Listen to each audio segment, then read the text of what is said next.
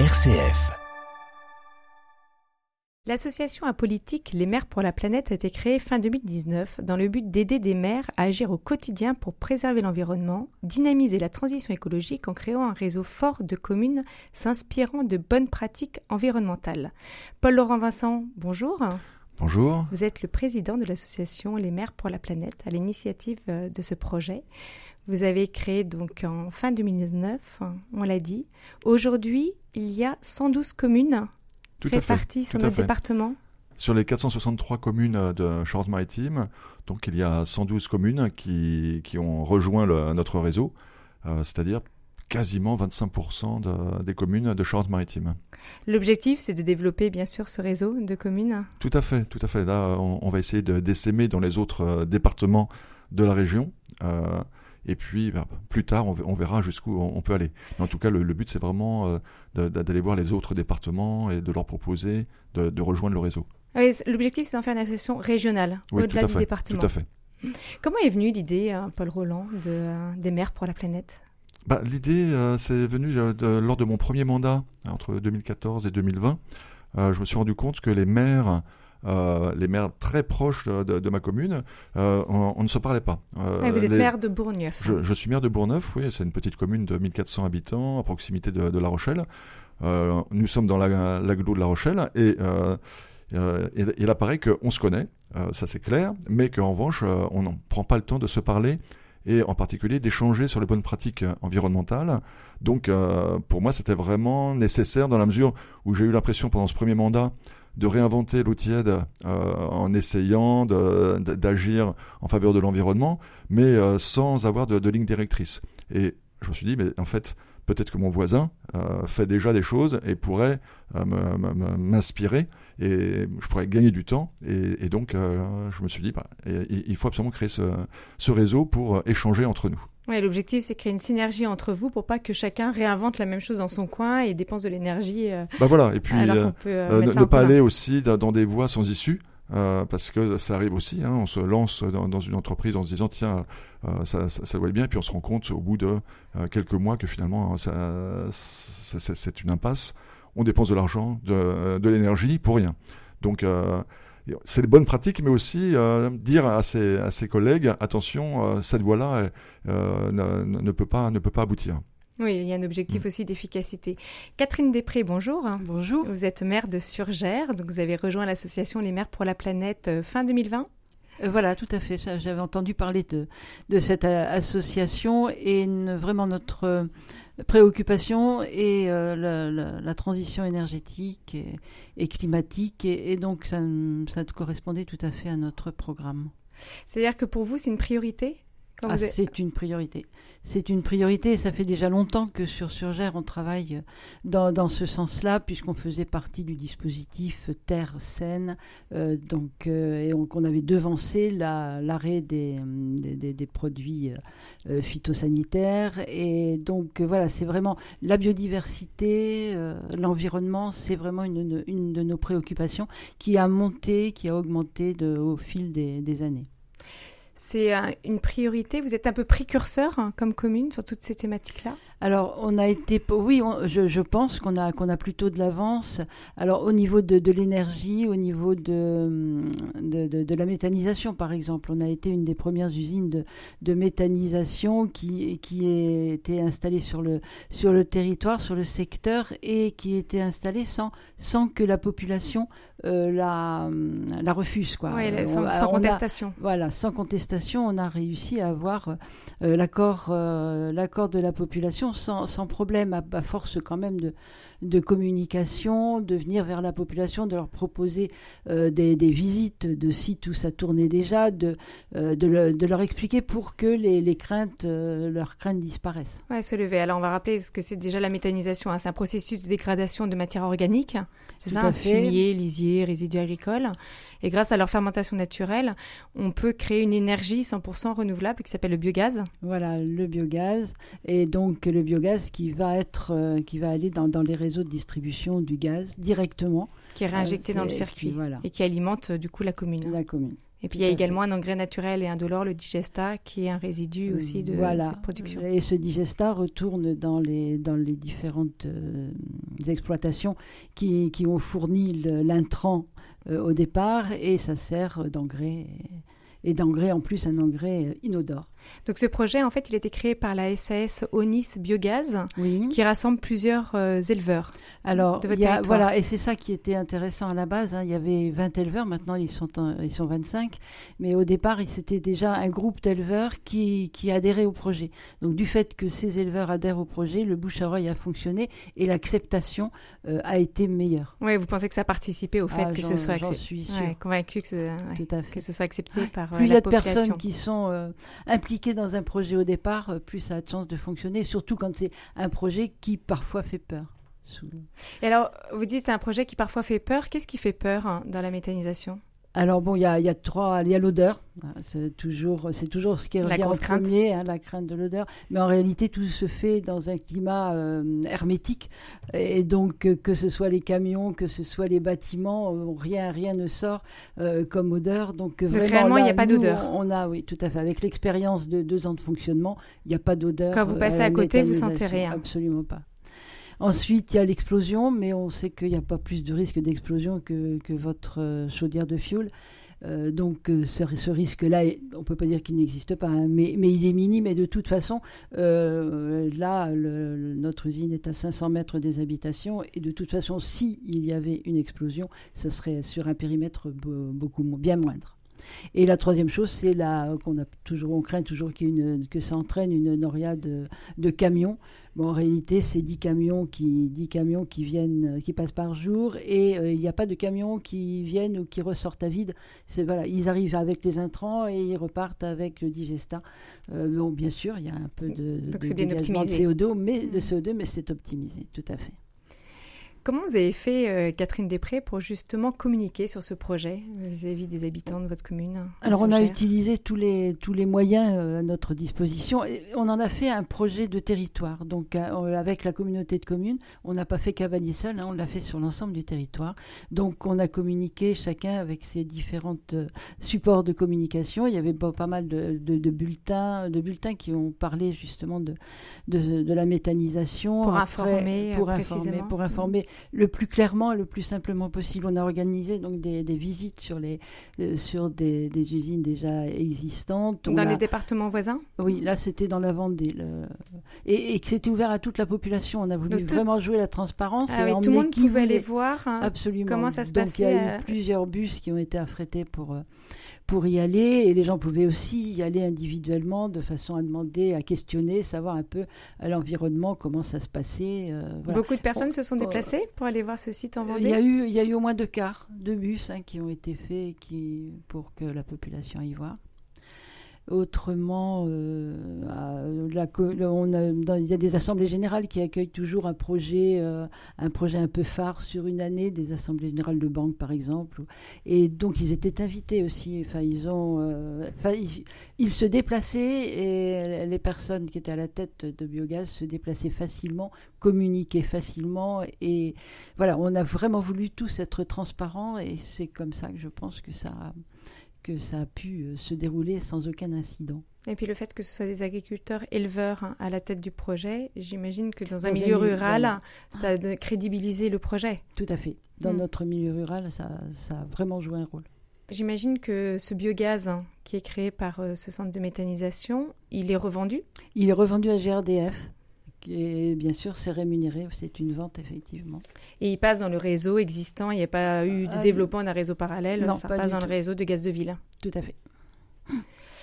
Paul Roland Vincent, ça c'est une initiative euh, voilà intéressante hein, qui euh, peut-être va faire euh, donner envie à d'autres communes de développer ce genre de projet. C'est un peu le projet aussi un des meilleurs pour la planète. Bah, tout à fait. Tout à fait. Le, le, but, c'est effectivement de montrer par l'exemple que euh, les choses sont possibles et que, en fait, bah, là, en l'occurrence, pour, euh, pour euh, Surgère, c'est, ça a passé par la communication avec, et la participation citoyenne. Et je pense que pour la plupart des projets, il faut absolument associer le plus largement possible la population. pour qu'on on co-construise. Ouais, expliquer les choses. Voilà, quand, quand nos habitants ont l'impression que on leur cache des choses, qu'on passe derrière leur dos et qu'on passe en force, souvent ça, ça, se termine mal. Et c'est au détriment du projet, au détriment de la population, au détriment de la confiance que les habitants peuvent avoir dans leur équipe municipale. Donc ça, c'est vraiment un point sur lequel à l'association on insiste, c'est-à-dire co-construire. Est-ce que Catherine Després, pendant les travaux, euh, les habitants de Surgère pouvaient voir aussi le suivi des travaux? Il y avait des visites organisées également sur le Il y a eu des, journées portes ouvertes pendant les travaux et juste euh, avant l'ouverture. Et puis maintenant, de, une fois par an, euh, il y a toujours des, journées portes ouvertes. Ouais, donc ça a été un accompagnement vraiment sur la durée, en amont du projet. Et, et, après. Et aujourd'hui, on peut visiter le site en fonctionnement? Euh, oui, euh, des, jours particuliers, bien sûr, hein, des jours portes ouvertes où justement tout est un petit peu. Mais il y, a des, y a des journées, il y a des journées organisées. Hein, Et euh, les, maires, les, maires, pour la planète organisent en, en septembre une visite pour les adhérents de ce centre de, de Surgère pour justement peut-être lever certaines appréhensions d'élus qui ont peut-être un peu peur de se lancer dans ce type d'unité de, de méthanisation parce qu'effectivement, on, on, sait que ça, ça peut inquiéter la, les habitants. Donc, donc on, ira, on ira chez, chez Catherine. Serez, vous serez les bienvenus. oui, euh, en Catherine fera la visite. Voilà, tout à fait. Donc l'idée aussi, c'est de lever des freins et puis de donner des, donc ce qu'on disait au départ, des bonnes pratiques en fait, donner peut-être un, un, cahier des charges, un déroulé en disant bah, comment faire pour euh, créer un centre de méthanisation sur ma commune et que ça se passe bien. Bah, tout à fait. Bah, euh, là encore, on essaie de faire ça sur tous les projets, c'est-à-dire euh, on voit qu'il y a des petites communes qui ont réussi à faire des choses absolument exceptionnelles. Et euh, moi, le premier, hein, je me dis, mais comment est-ce qu'ils ont réussi à, faire? Comment est-ce qu'ils y sont pris? Et ça a été euh, lors de notre réunion du, 9 juillet. on a fait témoigner un, certain nombre de communes pionnières de toute la France hein, qui nous expliquent comment est-ce que quand on a 400, 500 habitants, on arrive quand même à mener des projets d'ampleur et qui, sont, euh, qui ont vraiment des, répercussions euh, importantes en matière environnementale. Oui, l'idée c'est de s'inspirer aussi d'initiatives en dehors de notre territoire pour inspirer euh, localement. Tout à fait. Bah, c'est ce que j'appelle les communes pionnières. Et en particulier, il y a une association en Bretagne qui s'appelle Bruded, qui regroupe cinq départements.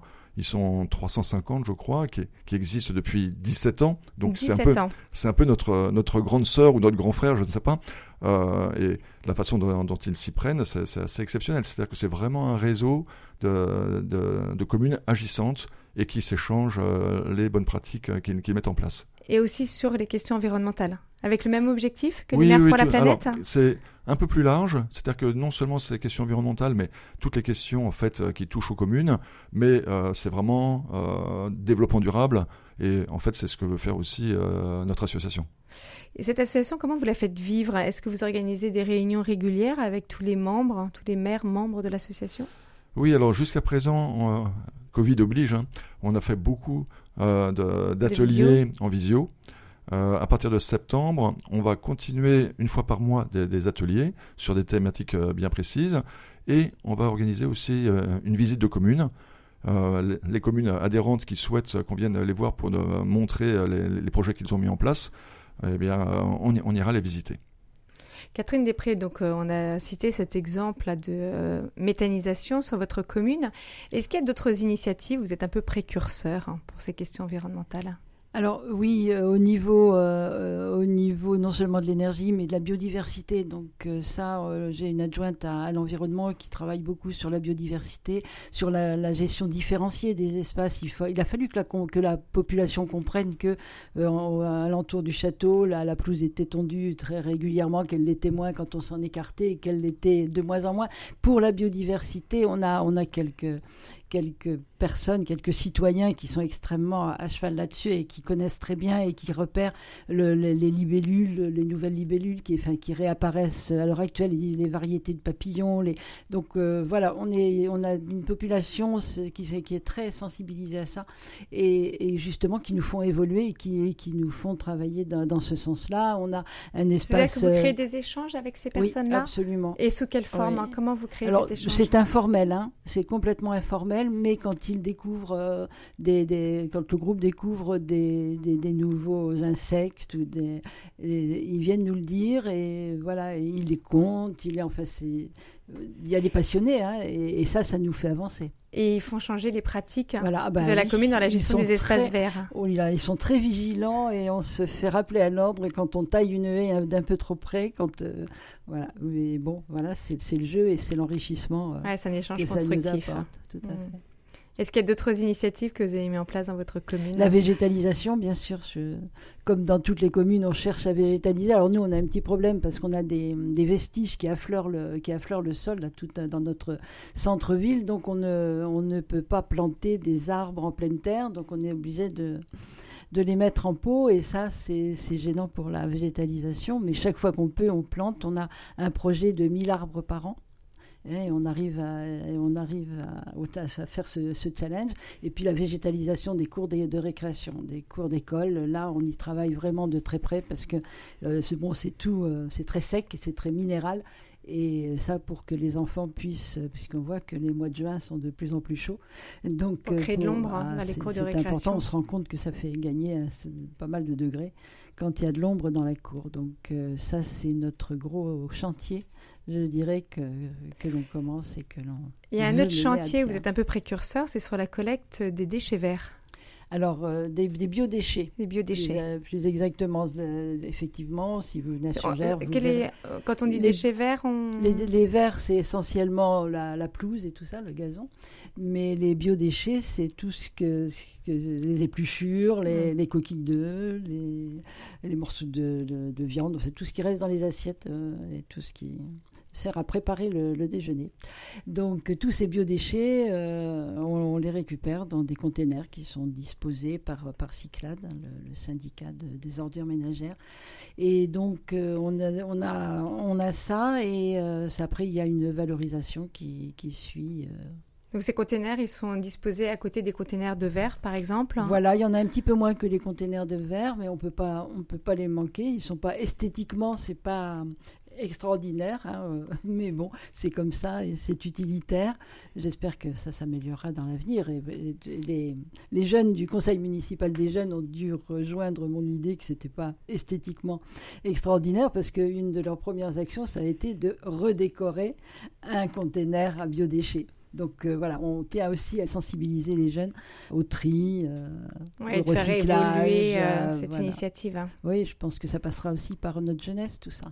Paul Roland, ça c'est euh, une vraie problématique, hein, la collecte euh, des déchets, euh, des Oui. biodéchets. Bah oui, parce que euh, la loi nous oblige euh, au niveau national, à partir du 1er janvier 2024, euh, à organiser un tri euh, différent pour les biodéchets. Donc euh, là, euh, j'écoute Catherine avec attention parce que euh, du côté de l'agglo de La Rochelle, nous, nous sommes en pleine réflexion, mais pour l'instant, ce, euh, ce tri n'a pas lieu.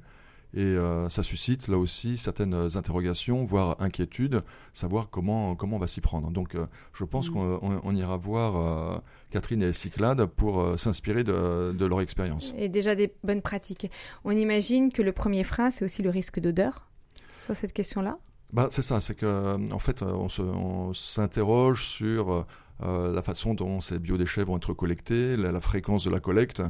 Euh, donc ça, c'est- vrai que c'est... Et puis, ça veut dire aussi que euh, les habitants devront chacun prendre leur petit sac et aller Mm. poser leurs biodéchets dans un conteneur.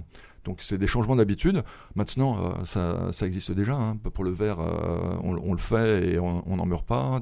Pour les vêtements usagés, ça existe aussi. Donc il faut simplement euh, accompagner nos habitants et puis leur expliquer que, un, il n'y a pas le choix et que deuxièmement, bah, c'est bon pour, euh, pour la planète. Et Catherine Després, ça fait combien de temps que les biodéchets sont récoltés là sur la commune Environ de deux ans. Deux ans déjà. Voilà. Parce que l'été n'est pas la période la plus faste pour. euh, Oui, on imagine bien qu'avec la Bon, chaleur. forcément, il y, a- euh, il y a des odeurs, mais bon, euh, Cyclade aussi améliore son, son process, hein, puisque maintenant, quand il ramasse les, les containers à biodéchets, par derrière, il y a un camion qui fait un nettoyage systématique.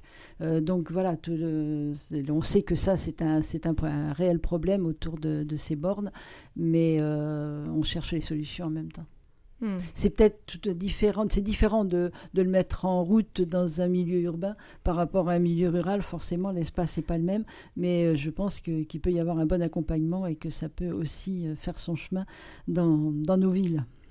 Oui, parce que je pense qu'à La Rochelle, il y a une grosse inquiétude, notamment du côté de, la restauration, parce qu'ils euh, produisent énormément de, déchets, de biodéchets. Et effectivement, si, si on les laisse macérer, je pense que ça va pas, pas bien se passer. oui, non, et puis on, imagine bien qu'en milieu urbain, c'est quand même plus compliqué qu'en milieu rural hein, de concrétiser cette initiative. donc, euh, je vous dis, là, pour, pour l'instant, euh, l'aglo de La Rochelle y réfléchit ardemment. Et les maires pour la planète peuvent avoir aussi un rôle justement pour échanger et faire circuler l'information, notamment sur cette thématique-là, qui va devenir une, obligation, euh, comme bah, vous disiez, en 2024. Tout à fait, oui. Et c'est très intéressant parce que euh, on, échange justement avec euh, des, communes ou des, des agglos ou des communautés de communes qui ont déjà mis en œuvre. Donc c'est toujours des échanges d'informations. mais vous voyez, de, façon beaucoup plus horizontale que les, les, les relations que l'on peut avoir euh, traditionnellement qui sont beaucoup plus euh, verticales. C'est-à-dire qu'on vous donne, on vous assène des bonnes paroles, mais on n'échange pas entre, euh, entre communes. Donc voilà, le, but c'est vraiment ça, c'est qu'on se parle entre, entre nous. Paul Roland Vincent, on l'a dit, hein, il y a 112 communes aujourd'hui qui ont adhéré à, l'association Les maires pour la planète.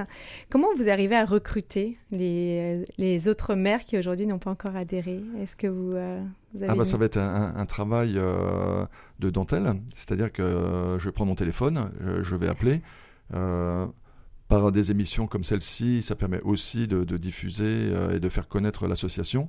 Il y, a de multiples canaux. On a un site internet, on a une page Facebook, on a une newsletter, et puis, et puis, bah oui, le téléphone, ça a aussi fonctionné. Donc, donc dans, les mois à venir, je vais téléphoner aux communes qui, pour l'instant, ne nous ont pas rejoints. Vous vous êtes fixé des objectifs, un peu en nombre d'adhérents Oui, alors je m'étais fixé un objectif qui était peut-être un peu ambitieux, c'est d'atteindre 200 adhérents à la fin de, à la fin de l'année. Euh, bon, pour l'instant, euh, vous voyez, il me, manque, enfin, il nous manque 85, euh, 88 communes. Ça, ça, va être, je pense que ça va être difficile, mais bon, je. je On a encore quelques mois avant je la fin de l'année. Vaincu, oui. Pour communiquer sur les différentes actions, euh, Paul Roland, vous avez fait aussi une plaquette, hein, un support sur toutes les initiatives euh, qui, sont déjà, qui ont déjà été référencées? Tout à fait. Euh, on a fait une enquête auprès de nos adhérents sur toute l'année 2021 et début de 2022, et on s'est rendu compte qu'en Charente-Maritime, on n'avait pas à rougir de, ce que l'on faisait, puisque sur toutes les thématiques dont traite l'association, il y a une multitude d'initiatives. déjà. Hmm. Donc, euh, que ce soit de l'alimentation, l'énergie, la biodiversité, les déchets, la gestion des espaces verts, les gestions de voiries, et puis aussi tout ce qui concerne la solidarité, la démocratie, et puis la mobilité. Alors, la mobilité, euh, je modère un peu parce que c'est souvent du ressort euh, des communautés, enfin des EPCI, des communautés de communes et des communautés d'agglos, mais euh, on s'aperçoit qu'il y a quand même des communes qui arrivent à développer des mobilités douces dans, leur, dans leur village. Donc oui, cette plaquette, elle recense, alors je n'ai pas fait le compte exact, mais peut-être entre 60 et 80 actions qui sont menées par, par les communes adhérentes. Hmm, des exemples d'actions concrètes hein, qui peuvent donner des idées à d'autres communes. Tout à fait. Et, le, but, c'est de montrer que on n'a pas besoin d'avoir des millions devant soi pour euh, mener des actions euh, euh, au quotidien, concrètes, qui, qui peuvent être appliquées peut-être pas dès le lendemain, mais dès le surlendemain. C'est-à-dire que c'est quand même relativement facile. Vous voyez là, par exemple pour, pour les circuits courts, les créations de, de jardins communaux, des soutiens à une épicerie équitable l'organisation d'un marché local. Enfin, tout, tout ça euh, ne coûte pas une fortune. Bon, ça demande de l'investissement euh, en temps, de euh, humain, de l'énergie, ça, je, confirme. Mhm. Mais en revanche, ça ne demande pas un financement hors de portée. Paul Roland Vincent, merci. Donc, je rappelle que vous êtes maire de Bourgneuf, président de l'association Les Maires pour la Planète. Merci Catherine Després d'être venue à notre micro. Je rappelle que vous êtes la maire de Surgère. À bientôt. À bientôt. Au revoir.